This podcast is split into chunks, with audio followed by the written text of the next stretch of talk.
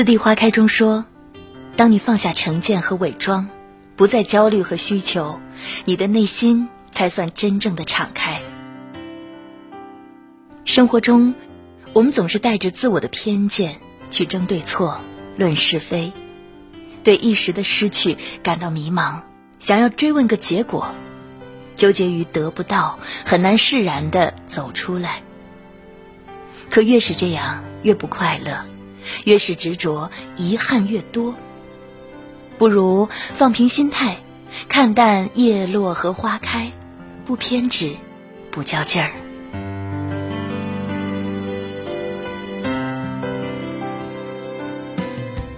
前几天，我和表哥约着去看望独居的舅舅，不料还没说上几句话，表哥就把八十多岁的老爷子气得不行。我们刚推开门。就闻到了一种怪味儿，走进卧室一看，舅舅又把捡来的瓶子、纸盒堆在了屋里。见状，表哥有些生气。我说过了上百遍，不要再往家里倒腾。你表面答应，可实际上还是自己想怎样就怎样。虽然有情绪，但想着很久没来了，表哥开始给老爸收拾卫生。刚进厨房，就看见台板上还放着前几天的剩菜，眼看就要发酸了，还舍不得扔。他终于忍不住对舅舅吼道：“和你说了多少次，不要再捡废品了！你又不差钱，好好待在家里不好吗？吃不完的剩菜就倒掉，吃坏了难受的不还是你自己？怎么就记不住呢？”舅舅抬头看他。眼里有倔强，但也含着委屈。我就是想多攒点钱，知道你也不容易，不想让你太操心。别生气了，你们坐会儿，我出去溜达溜达。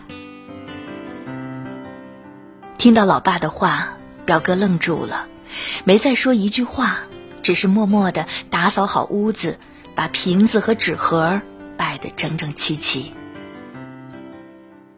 生活里，我们总是这样，习惯了和父母争对错，常常把这么做不对，怎么总不改放在嘴边，怨他们太倔、太不听话。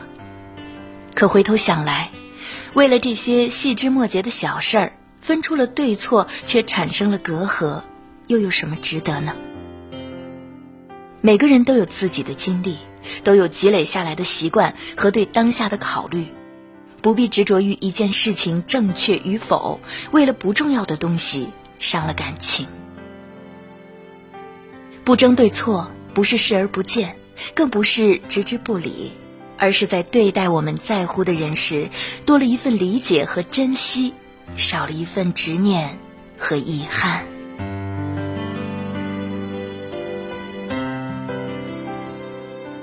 曾看到这样一个故事：丈夫出差半年。给家里打电话说晚上回来，妻子忙活了一下午，准备了一整桌她爱吃的菜。没想到丈夫一进门就递给她一份文件，离婚协议我都拟好了，房子和孩子都归你。你不会开车，我就把车开走了。说完，他转身离开，饭也没吃一口。妻子追到楼下，眼泪不止的哭喊。你怎么舍得这个家？我到底哪儿做的不好？我都可以改。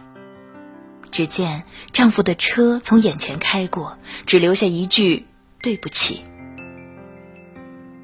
这一夜，她发了无数条信息问他：为什么离开自己？怎么忍心让儿子成为没有爸爸的孩子？可不可以再回来？第二天。她更是冒着大雨跑到丈夫的公司，等了整整五个小时，换来的却是丈夫敷衍的回答：“聊不到一起，就分开吧。”原本以为是自己犯了错，他才变了态度，后来才明白，他已决心把我们变回可有可无的路人，就算再纠缠，也没有任何意义了。现实里有很多人没有看清这个道理。总是歇斯底里的追问，可到最后，苦苦等到的答案，不过是他早已准备好的借口。不必再刨根问底，因为放下执念，就是给这段感情最后的体面。饶雪漫说：“不必苦苦追问他是不是在乎你，如果他真的在乎，他会比你更怕错过。人这一生，有欣喜的不期而遇，也会有日渐淡漠的分离。无需对所有事情都要弄个明明白白，查得清清楚楚。有些时候，避而不答和冷漠敷衍，就都已经说出了答案。”不要执着于为什么没有了后来，过好现在才是对自己最好的交代。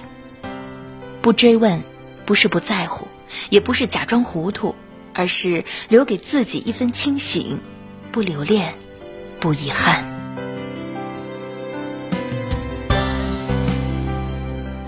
大学时，舍友小乔和我们讲过发小圆圆的经历。因为没有考上北大，在我们读大一这一年，圆圆选择回校复读，再次苦熬三百六十五天，结果却因为七分之差，再次与理想的学校擦肩。圆圆很不甘心，决定再战一年。这一次，父母都格外慎重小心，每天拿着报考指南翻了一遍又一遍。没想到，在提交当天，圆圆直接抢过填报表，删掉了其他学校的所有信息。我已经考了三年，除了北大，我哪儿也不去。你们谁也别拦着我。而这份孤注一掷，成了他无法接受的现实。一分的距离，也击垮了圆圆最后的自尊和信心。三年过去。在当初的同学都在忙着实习考研的时候，他却依旧在二十多岁的起点处慌张纠结。原本可以拥有可期的未来，此刻却因心中的这份放不下，让自己没了退路。作家理查德·泰普勒说过：“很多时候，我们都需要接受现实，接受那些看起来并不怎么美好的现实。”那些曾经经历过无法改变的事情，那些留在心口上难以磨灭的伤痕。成长路上为理想而努力固然重要，但太过偏执，总是陷在得不到、够不着的事情里出不来，到最后失去更多的还是自己。我们总是想证明我可以，可结果往往是越是想不通。越难过，越是揪着不放，越遗憾。